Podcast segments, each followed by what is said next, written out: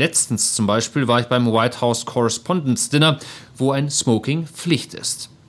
Das Problem ist, ich habe kein Smoking und auch keine Lackschuhe.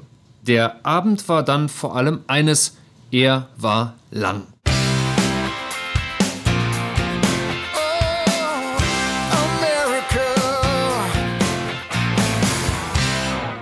Hallo, ich bin Steffen Schwarzkopf und das ist die zweite Folge meines neuen Podcasts. Und ich möchte gleich zum Anfang zugeben, eigentlich ist das hier in Washington nicht ganz so meine Welt. Nicht, dass ich meinen Job nicht lieben würde, nein, ich mache das schon sehr gerne hier und vielleicht auch gar nicht so schlecht, also zumindest meistens. Als Korrespondent solltest du aber ein geborener Netzwerker sein, dich freudig in Hintergrundgespräche stürzen, Politikern auf dem Schoß sitzen, mal hier, mal da einen guten Eindruck machen, quasi Botschafter deines Arbeitgebers sein – am besten im schicken Anzug. Ich bin ja mehr so der Typ Krisen- und Kriegsreporter. Ich mag es, verschwitzt mit schusssicherer Weste und Helm durch Syrien oder Libyen zu ziehen, und wenn es ab und zu kracht und explodiert, wunderbar. Hier in der amerikanischen Hauptstadt wird zwar auch scharf geschossen, aber bis auf ein paar Ausnahmen eigentlich nur mit Worten. But it is what it is, wie der Amerikaner zu sagen pflegt, und so tue ich eben, was Korrespondenten so tun. Letztens zum Beispiel war ich beim White House Correspondence Dinner, wo ein Smoking Pflicht ist. Das Problem ist, ich habe kein Smoking und auch keine Lackschuhe. Also habe ich mir das komplette Outfit geliehen, inklusive Fliege und amerikanischer Hochwasserhose. Die ist zu kurz, befand die Gemahlin. Du siehst drollig aus, erklärte der Sohnemann. Was ist das da um deinen Bauch? fragte die Tochter konnte ich ihr auch nicht beantworten, wozu dieses handbreite Dings da gut sein sollte, aber die Frau im Laden hatte gesagt, das müsse man so tragen. Und dass die Hose gerade mal knapp über die Knöchel reicht, sei auch genau richtig. Ich bin jedenfalls mit der U-Bahn zum Dinner gefahren und den Blicken der anderen Fahrgäste nach zu urteilen, muss ich wirklich außergewöhnlich ausgesehen haben. Der Abend war dann vor allem eines, er war lang. Um sechs ging die Veranstaltung los und um elf war sie immer noch nicht vorbei. An meinem Tisch saßen unter anderem ein Herr aus Taiwan, eine Dame aus der Türkei, eine Chinesin und ein Mann mit Bart. Soweit ich das bei dem immensen Lärm, den 2000 Gäste so machen, verstehen konnte, war mein Sitznachbar zur Linken ein App-Entwickler, die Türkin die Vizechefin einer Nachrichtenagentur, die Chinesin kam aus China. Und der Bärtige war sehr müde. Vielleicht auch nur sehr konzentriert, jedenfalls hatte er ab 21 Uhr meistens die Augen geschlossen. Auf der Bühne wurde ziemlich viel geredet und zum Schluss, quasi als Höhepunkt des Abends, trat eine Comedian auf, die meistens Fäkalsprache benutzte und Donald Trump beleidigte.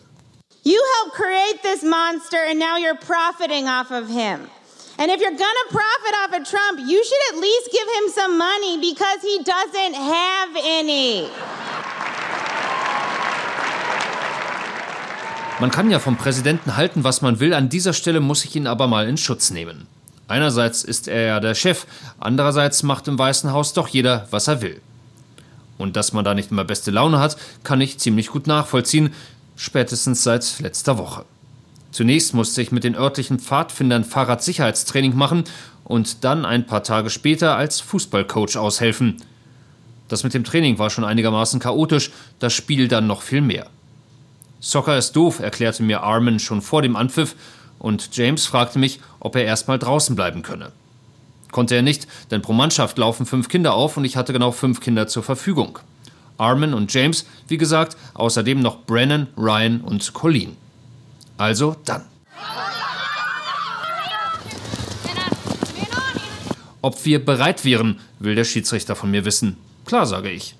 Sieht aber nicht danach aus, meint er womit er zugegebenermaßen recht hat, weil Brennan gerade mit Ryan an der Eckfahne Fangen spielt und Colleen ein paar Blumen pflückt. Ich lasse meine gesamte Autorität walten, trommle meine zukünftigen Superstars zusammen und erkläre ihnen, dass wir die nächsten 40 Minuten unser Bestes geben müssen. Das ist aber ganz schön lang, sagt James. Nach zwei Minuten steht es 0 zu 1, nach sieben Minuten liegen wir 0 zu 2 hinten. You're doing a great job, versichere ich den Kindern in der Pause, Vielleicht versuchen wir noch ein bisschen öfter an den Ball zu kommen. Warum? fragt Eamon. James jagt derweil Ryan mit seiner Wasserflasche über den Platz, Colleen singt ein Lied und mir wird klar, das können sehr lange 40 Minuten werden.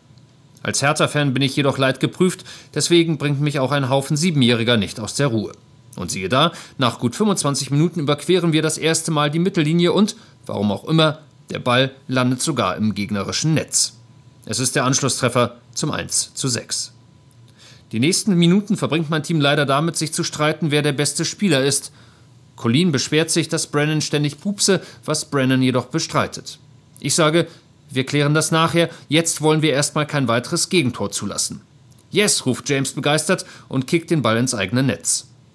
Das Spiel endet dann mit 2 zu 9. Prima, sage ich, fast unentschieden. Amerikaner sehen die Dinge meistens positiv, es wird selten kritisiert, dafür umso mehr gelobt. Macht der Präsident ja auch, wobei man sagen muss, dass er meistens sich selbst lobt. Aber ich wollte ihn ja eigentlich heute mal in Schutz nehmen. Habe ich übrigens auch letztens gegenüber meinem Sohn gemacht. Der Trump ist gemein, erklärte mir Till nämlich kürzlich. Warum wollte ich von ihm wissen? Naja, der habe eine Frau eine Lügnerin genannt, a liar, und das dürfe er doch nicht. Mag sein, hielt ich entgegen, du nennst deine Schwester aber auch ab und zu eine Lügnerin. Das schon, meinte Till, aber als Präsident müsse man nett sein, und zwar zu allen. Hm. An dieser Stelle muss ich aber auch mal feststellen, dass nicht alle nett zum Präsidenten sind. Das gilt vor allem für die Demokraten, das gilt aber auch für Tills Freundin Ida. Als die Bundeskanzlerin hier nach Washington kam, schlug Ida ihrer Mutter vor, dass Angela Merkel ja auch bei ihnen zu Hause schlafen könne. Da würde sie ja Geld fürs Hotel sparen und im Keller sei schließlich genug Platz. Als ihre Mama dann allerdings meinte, die Kanzlerin komme ja eigentlich Donald Trump besuchen und der müsste dann auch bei ihnen zu Hause schlafen, da zog Ida sehr schnell das Übernachtungsangebot zurück. Mir fällt gerade auf, ich habe ein wenig den Faden verloren. Eigentlich wollte ich ja darüber sprechen, wie es so ist hier als Korrespondent in Washington und dass ich mir alle Mühe gebe, einen guten Studioleiter abzugeben. Ich gehe also auch zu Hintergrundgesprächen in der Botschaft oder zu Diskussionsrunden, letztens zum Beispiel mit Vizepräsident Mike Pence. Ich wäre allerdings beinahe zu spät gekommen, genauso wie gut 20 weitere Journalisten. Schuld daran war meine Tochter Jette, auch wenn sie gar nicht dabei war. Genau genommen war auch nicht sie schuld, sondern ihr Schnuller. Nun muss man dazu sagen, dass Jette inzwischen fünf Jahre ist und seit mehr als drei Jahren keinen Schnuller mehr benutzt. Trotzdem befand sich einer in meiner Jackentasche, lilafarben, mit einem roten Fliegenpilz drauf. Muss wohl die Jacke schon ein Weilchen nicht mehr angehabt haben. Jedenfalls, wenn man den Vizepräsidenten trifft, ist natürlich auch der Secret Service massiv vertreten, denn nicht jeder mag Herrn Pence, da geht es ihm nicht anders als seinem Chef. Und wenn ein Reporter einen Schnuller zu einem solchen Termin mitbringt, dann ist das schon etwas verdächtig. Genauso verdächtig war es auch, dass ich sehr viele Pistazienschalen in meiner anderen Innentasche mitführte, außerdem ein Stück Malkreide und ein ziemlich fleckiges Feuchttuch, das nicht mehr besonders feucht war. Bis ich auch die letzten Schalenreste aus meiner Jacke gekramt hatte, dauerte es ein ganzes Weilchen, der Secret Service wurde zunehmend unruhiger, die wartenden Kollegen hinter mir auch, denn der Vizepräsident ist schließlich der Vizepräsident und wartet nur sehr ungern auf Schnuller und Pistazien mitführende Reporter. Schließlich hat doch noch alles geklappt, den Schnuller habe ich aber weggeworfen. Sicher ist sicher. Abschließend möchte ich vielleicht noch mal ein bisschen aus dem Korrespondenten Nähkästchen plaudern, muss aber unter uns bleiben. Wir treffen uns heute hier an einem Tag, an dem auch deutlich wird, dass die Stärke, mit der der amerikanische Präsident Donald Trump darauf. Als die Kanzlerin hier in Washington war, habe ich nach ihrem Besuch bei Trump noch eine gute Stunde mit ihr zusammengesessen. Okay, das ist jetzt ein bisschen dick aufgetragen, denn ich war da nicht ganz allein. Noch zwei Dutzend anderer deutscher Kollegen waren mit dabei. Was Angela Merkel dann so erzählt hat, gerade über den US-Präsidenten, das darf ich nicht weiter sagen, aber ein paar Kleinigkeiten will ich dann doch verraten. Zum Beispiel, dass sie meiner Meinung nach nicht ganz zu Unrecht den Spitznamen Mutti trägt.